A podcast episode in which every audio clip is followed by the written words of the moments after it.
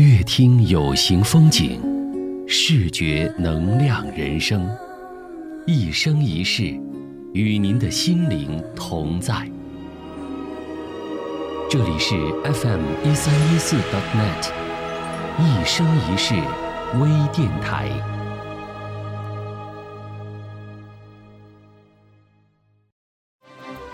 声音有范儿，视角有料，非凡链接，沟通心灵。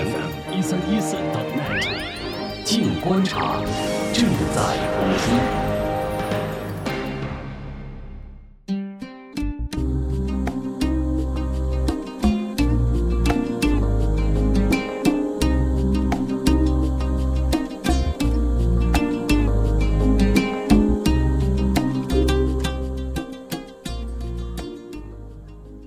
一生一世与您的心灵同在，亲爱的听众朋友，您好！一生一世微电台的直播节目《静观察》又跟您见面了。今天是二零一六年的九月二十一号，星期三，我是法蒂玛。FM 一三一四 .dotnet 一生一世微电台在夜晚的网络当中继续为您送出问候，感受不一样的文化体验与信仰之旅。“一带一路”的大背景下，很多的朋友呢都在寻访着丝绸之路上的各种机会，丝绸文化的复兴、商贸的合作等等，都可以说是一个前所未有的机遇。在这样的大背景下，很多的文化工作者、研究者也开始关注丝绸沿线国家的历史人文，进行各种田野调查，为社会带来更多有意义、有价值的研究资料与学术参考。今天我们请到的嘉宾呢，就是一位这样的研究者。他并不是穆斯林，但是对伊斯兰文明的深深迷恋，令人非常敬佩和感动。好，法蒂玛来简单的介绍一下我们今天嘉宾的背景。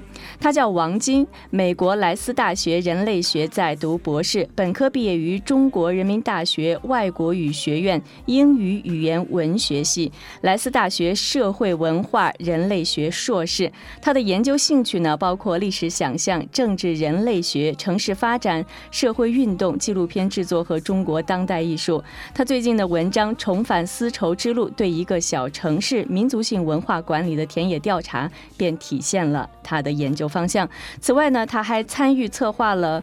文化梦想和政治想象：二十世纪的中国的宣传画展览。该展览于二零一五年五月在巴西里门德斯大学举行。目前呢，他正在中国西安做田野调查。该调查围绕中国对于文化多样性政策的推广，探索国家、地方以及个人如何看待和利用“一带一路”这一历史与政治想象。相信您很期待认识他吧？那今天我们就跟王晶一起聊一聊他在中国回族社区的遇见。好，听众朋友，现在是北京时间晚上的九点零四分，一生一世微电台的静观察，刘美博士在中国回族社区的遇见节目呢，正在通过互联网进行直播，电脑用户和手机用户都可以登录 FM 一三一四 .net 收听我们的节目。如果您想跟我们今天的节目或者嘉宾互动，请在直播页面当中点击在线留言按钮进行留言。您也可以在一生一世微信公众平台给我们留言，稍后呢，我们会跟听众朋友。一同来分享，也欢迎大家将我们的直播链接分享给更多的朋友。好，我们赶紧请出我们今天的嘉宾王晶。王晶，你好！你好，法蒂玛。哎，你好，欢迎来到我们一生一世的节目。谢谢。嗯哼，大家好。嗯。嗯，王晶是美国的这个在读博士啊，嗯，我特别想问一下，为什么对“一带一路”背景下的伊斯兰文明这么感兴趣？嗯，这个问题很大，我想可能可以分成几个角度来回答吧。OK，首先从个人的层面来说呢，其实我是一开始对丝绸之路非常的感兴趣。嗯，从我个性上来说，我我喜欢旅游啊，然后很喜欢一些探险的东西。那么丝绸之路这个就非常符合我自己个人的一些兴趣。其实做研究也好，还是工作也好，我觉得都和个人的这种兴趣是分不开的。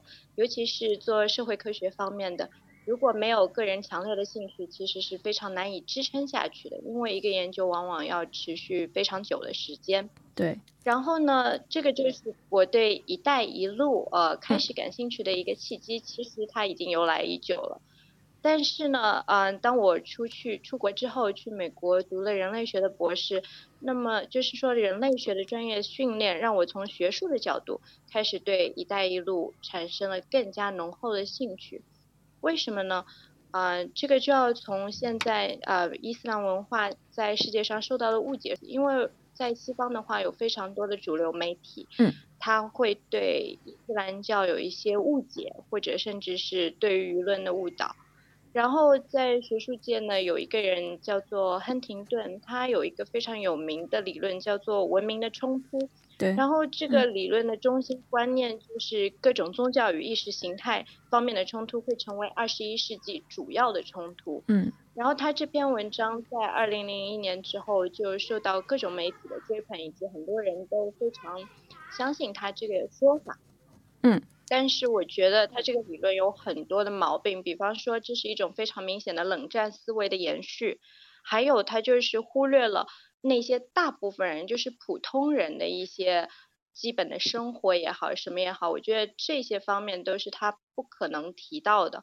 然后呢，其实普通人的生活、普通人的信仰才是真正就是这个世界不同信仰、不同宗教还有意识形态的一个基石，所以。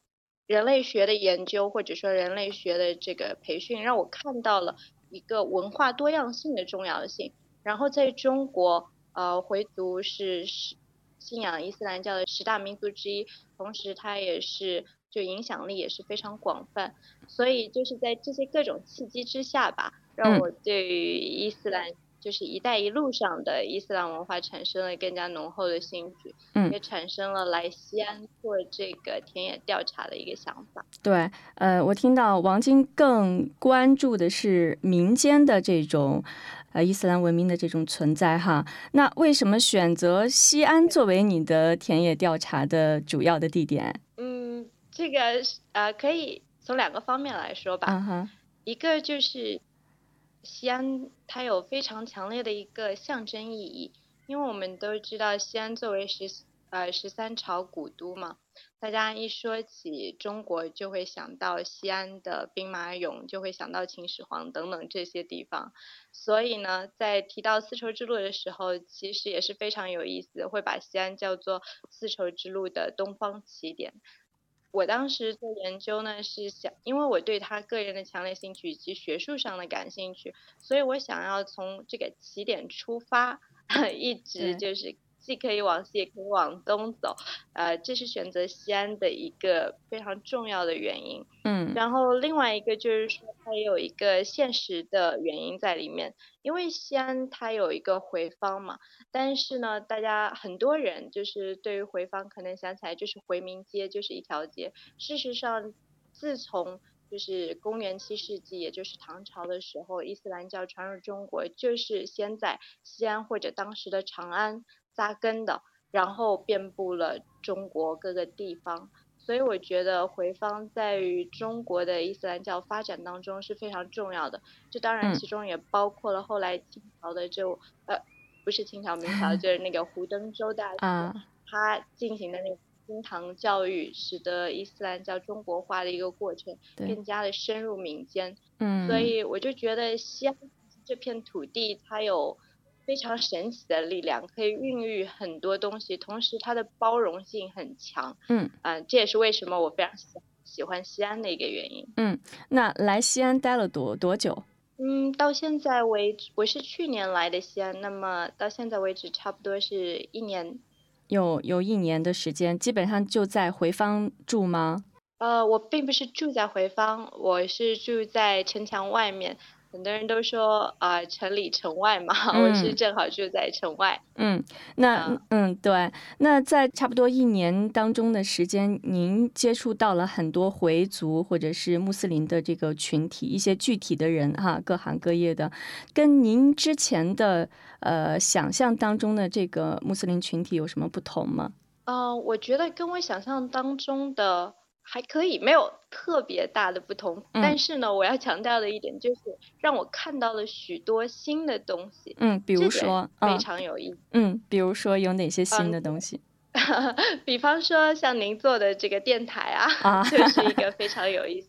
嗯，的东西啊，这是一块儿。对，另外一个呢，就是比方说呃，现在方上也有不少人写书法，但是其实这个书法是结合了很多中国的特色。嗯，然后这一点也让我非常感兴趣，因为我觉得就是包括还有建筑呃，不同的清真寺，比方说化觉大寺就是一个非常好的例子，它融合了中国文化里。还有伊斯兰教的一些因素，传承已经一千多年的历史了，所以我觉得这些东西呢，传统和现代的一个结合，让我看到了很多新的希望吧，可以说是。对，嗯，其实，在回坊哈，有时候我们看到，呃，回坊他做生意的这个回族人比较多嘛，然后有的在做生意的同时，他会坚守他自己的一些爱好，比如说有我们的回族朋友哈，他在卖胡辣汤或者是在卖麻酱凉皮儿，然后可能在他呃下午的时间或者是生意做完的这个其他的时间，他就会拿起他的爱好，比如说他喜欢摄影，他就会扛着他的相机到处去摄。比如说，嗯，他喜欢这个画画，他就会去到爱好者的一个呃一个一个据点，然后去大家交流，一起画画。嗯嗯，的确有，而且非常多，这也是让我觉得非常有意思的地方，就是因为您不是一开始问我说，呃，之前对于回放的印象是什么？对。那么我记得我清楚的记得我第一次来西安是二零零。八年还是零九年的时候吧，嗯，嗯，然后那个时候我读大学，呃，来回方就是吃。然后跟很多朋友聊起西安的回坊，也就是吃。对，包括其实很多西安的本地人，不是方上人吧？如果跟他们一聊起回坊，他们还是说哦，那儿很多做生意的，很多都是卖吃的。所以这个如果说要有之前的印象，那是这个。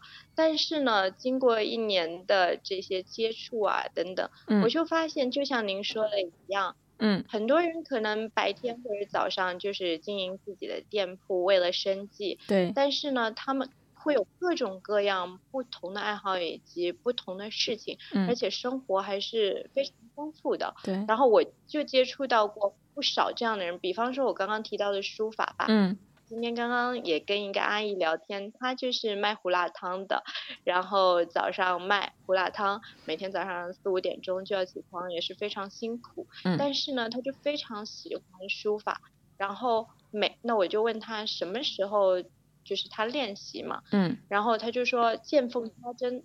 有时间的时候他就会去练，有时间的时候他就会去练，然后到现在已经有了一定的成就，并且别人也会觉得他的字写的非常好，我自己也亲就亲眼去看过，也是觉得非常的喜欢。嗯，所以这些东西都是要在生活的一点一滴当中去发现的。没错，嗯，其实他们做这些生意哈，每天都非常辛苦，不是一天，是每天，就一年三百六十五天，可能很很，就每天都必须坚守。其实这个嗯坚持的过程，也是给自己精神上的一种历练。那反过来，他如果去练书法，或者是学习其他自己想学的东西，那么这种坚定的意志，他的这种毅力。也是，就是从这个生意当中哈历练出来的。我相信他肯定也能把书法也能学习好。另外，我想是这样子。对啊，另外我想问一下，就是在您进行的这些田野调查过程当中哈，有没有遇到什么困难？有没有？嗯，嗯，一个好问题。有 有有，嗯，会有各种各样的困难的，对，包括语言，比方说本身我是浙江人。那么陕西人说关中话，就是西安这块说关中话呢，对，就是第一步。但是方上人还有方上自己的一些方言，之前的那个方上丁旭老师出了一本西安回族方言的书，对，厚厚的一大本，就可以看出来，其实方上的语言和这个西安人普通人讲的语言还是很不一样，所以语言就是一个很大的障碍。然后第二个呢，就是说，因为我自己本身不是穆斯林，那么要做这个研究，其实入门的时候会比较困难。现在倒还好，嗯，入门的时候，比方说，嗯，比方说很多人会跟我说，嗯，他们去外地，那么只要看到一家兰州拉面馆，然后进去道一声 salam，他们就会对他非常的热情，因为知道互相之间都是牧民嘛。对对。但是我不可能。就是假装 自己是，所以说还是非常诚实的，会直接打招呼说你好。那么人家一听到这个，可能首先就是哦，这个不是回族，所以呢，就是在一开始的时候会有一些进入田野的一些困难，但是到了后来就会好很多。嗯，好，王晶，那节目进行到这儿，我们进一段小广告，广告之后我们继续聊。好的。寿司、汉堡、咖喱、韩式拌饭、炸鸡、烤翅，清真的有吗？有，这些在尼尔曼清真餐饮连锁通通都有。尼尔曼清真餐饮，中西餐结合，满足你挑剔的味蕾。加盟咨询电话：幺五零九八七幺幺二九幺，幺五零九八七幺幺二九幺。声音有范儿。视角有料，非凡链接，沟通心灵。一三一四 .net，静观察正在播出。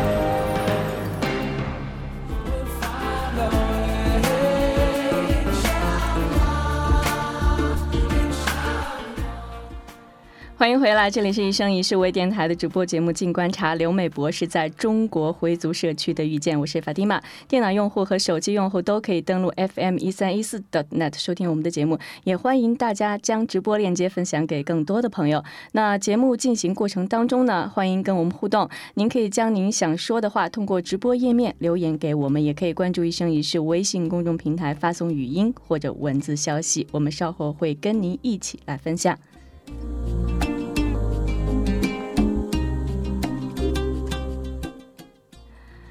王晶，我们继续聊哈。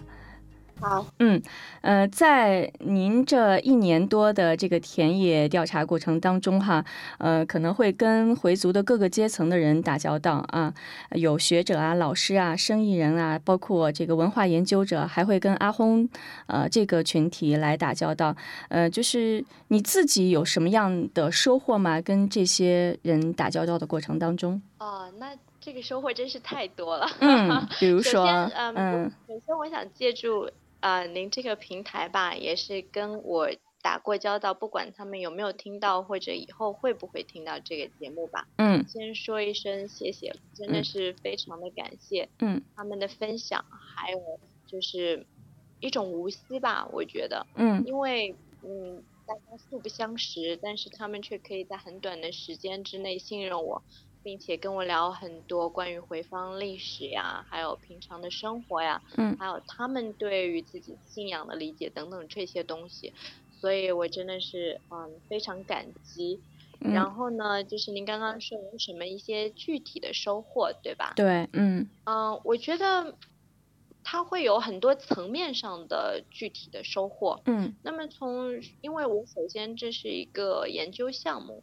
所以呢，从研究的角度来看，它让我更加多维度的去进一步了解了一个中国伊斯兰教的一个现状。嗯，当然不光光是伊斯兰教，因为它让我对于伊斯兰教这个理解其实也产生了很大的变化。比方说有什么变化？嗯，比方说有个阿訇吧，他从很早的时候呢就跟我说，他建议我说，他说，我觉得你不应该直接去看。就是死专书，嗯，看那些宗教的经典，而是应该去看看普通人的生活，特别是他觉得伊斯兰教是一种生活方式，它就是贯穿在生活的各方各面。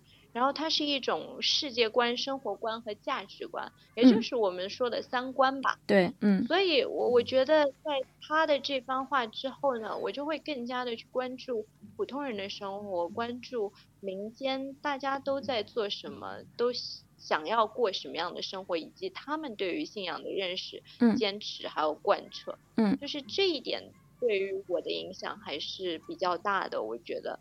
然后对于其他的方面啊，那真的可以说很多。比方说，呃，跟做就是文化方面的人士也有很多交流。像回坊就有一个自己的博物馆，那么它是一个其实是私人的博物馆。然后呢，他的馆长安馆长，他也是非常的热心，跟我介绍了他眼中的丝绸之路。那我就觉得他的角度非常的。新颖，至少在就是主流的媒体上面，其实呃并不特别多见。嗯。但是我觉得它的收藏以及这个博物馆本身，就体现了丝绸之路最最重要的精神之一，那就是文化的多样性和包容性。对，然后当然啦，还有很多就是像叔叔阿姨啊，比方说去。就是刚刚提到的书法班，嗯，那么在就是在家写书法的时候，他们其实对我非常的友善，然后呢也会教我怎么写，甚至还有一个 heart，他送了我一支笔，我到现在都还 珍藏着吧，嗯 一支笔，那这个就是一些小小的食物的收获了，对，嗯，所以对于自己做人而言，也是有蛮多的收获的，嗯，因为我觉得，嗯。在伊斯兰教里面，他就非常讲究，比方说孝顺父母。对。像刚刚过去的古尔邦节，又又在中国被称为忠孝节。嗯。那么呢，就是其实是体现了一个中国的传统文化和伊斯兰文化互相影响交融的一个结果。嗯。嗯，具体在每个人的生活当中呢，他的确过这样的节日，他就会突然提醒我说，不管在什么样的宗教当中。他都需要一个人有基本的道德准则，然后这些道德准则不是非常虚的东西，它是非常实实在在。比方说要孝顺父母，比方说要做人诚实，就等等这样的东西，它就让我觉得这个研究它不光光是死的，而是和呃每个人就是紧密相关的，然后包括我自己，他会提醒。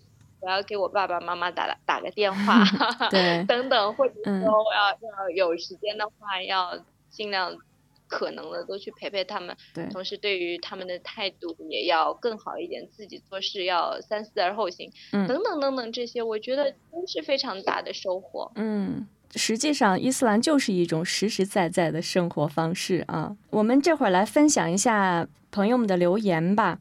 嗯，有一位叫幽兰的朋友说，非常感谢您关注穆斯林群体，研究伊斯兰文明。呃，一个非穆斯林对于伊斯兰文化的研究让我非常感动。嗯，希望并且祝福您的研究顺利，为社会提供更多有益的参考，也能够消除更多人对于伊斯兰的误解。谢谢您。非常谢谢他这么说。嗯嗯，还有一位叫努隆蒂尼。他留言说：“呃，王博士您好，刚才您也提到，在美国以及一些主流媒体中，对于伊斯兰有很多的偏见和误读，能不能跟我们分享一下您研究过程当中接触到的穆斯林是什么样的？伊斯兰给您的印象是什么？” 啊，我觉得这是一个很大的问题。然后呢，其实，在在刚刚我们聊天的过程当中，我已经有涉及到，嗯。对，但是他说的，就是他说，嗯，在西方媒体当中有非常多的误读啊，或者误解啊等等这些东西呢，嗯，我就觉得这是一个非常现实的状况。嗯。同时，因为现在也是啊，有各种各样的组织啊或者什么，它可能让大家更加造成误解，所以这是一个双方的过程。嗯。然后在在这方。话，我觉得其实中国的这种非常怎么说和平，然后同时呢又是不走极端，就是提倡中庸之道或者中正之道的这样的一个东西，它会更加有力量。嗯，然后同时呢，如果说大家可以把这个东西让更多的人知道的话，嗯，那我觉得其实对于不仅仅是中国穆斯林，对于整体的伊斯兰教的形象也是很有好处的。嗯，对，嗯，我还想问一下，就是因为现在对于伊斯兰的误解，呃，有很多。那像您这样的研究伊斯兰文明的，把它的真正的呃面目展现出来的这样的研究者，现在您觉得多吗？嗯，如果光说是从学者的角度而言，其实我并不知道总数啊。嗯嗯嗯。但是呢。人数本身就是做研究去研究伊斯兰教文明的，从绝对数量来讲，肯定是非常非常少的。嗯，但是我觉得这个关注的程度以及从不同的角度去理解它的人会越来越多。举个非常现实的例子，就是嗯，之前我还看到就是高晓松他的那个小说，小说对，嗯，然后。对，它里面就会讲到伊斯兰文明，对吧？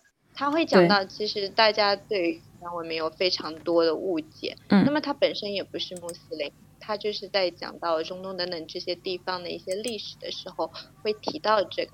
那么在其他的主流的或者非主流的新闻媒体上，其实相信啊，对，法蒂玛，你也是做媒体做了这么久嘛，嗯，应该也会有感觉，就是现在。其实关注这个的人是越来越多了。对。那么就是提到一个有没有从更加客观的角度去理解它的？我相信这个数量也是在逐步的提升，因为有误解，必然有人去澄清误解。对，没错。嗯，好，好，谢谢。我们继续来，还有一位朋友说。他没有留名，说丝绸之路沿线太美了，就像您的声音和善良、大爱那么美好。谢谢您，真是非常感谢。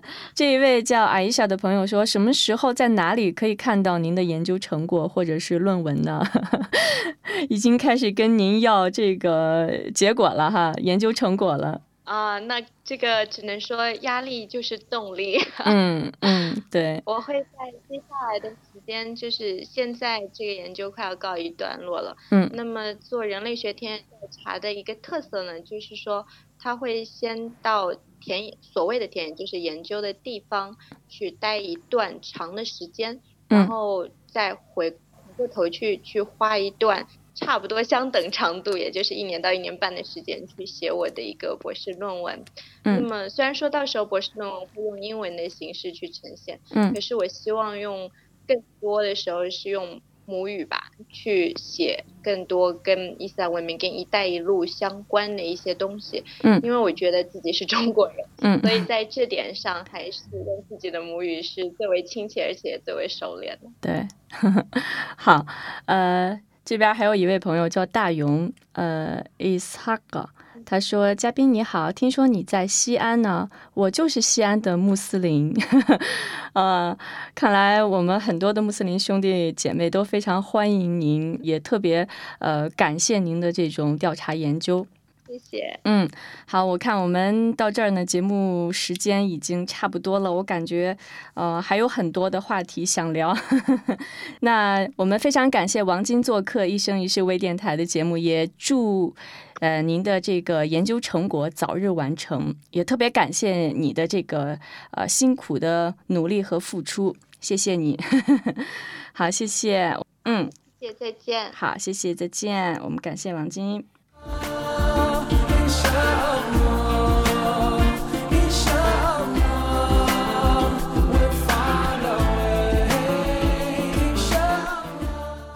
伊斯兰需要更多人的了解。作为一个世界性的文明，它敞开着胸怀，让各个民族去接近它、了解它。“一带一路”的契机是更多人走进了它。今天我们从一位非穆斯林研究者的视角中，看到他眼中的伊斯兰和一个个具体的信仰者。其实误解在于距离，一颗探索真相的心灵与执着追求的行走，才会让我们彼此认识，成为彼此。我是你们成为许多民族和宗族，以便你们互相认识。好，感谢听众朋友的收听、参与和分享，请您继续关注“一生一世”微信公众平台，第一时间了解我们的节目更新动态和直播时间。明天呢，我们将在“一生一世”微信公众平台推送本期节目的实况录音，欢迎您分享给更多的朋友。好，感谢朋友们的收听，伊莎拉，我们下期再会。